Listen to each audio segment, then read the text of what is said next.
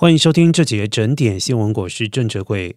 根据劳工统计局最新的数据显示。二月份约有四百四十万人辞职，接近去年十一月历史最高纪录的四百五十万人，显示全美离职潮仍然在持续当中。由于员工流失率居高不下，二月份的职位空缺虽然按月减少一万七千个，但仍然有一千一百二十六多万个工作岗位有待填补，和去年十二月的一千一百四十四万个记录相差不远。其中以艺术、娱乐、教育服务，还有联邦公务员的空缺增幅最为明显。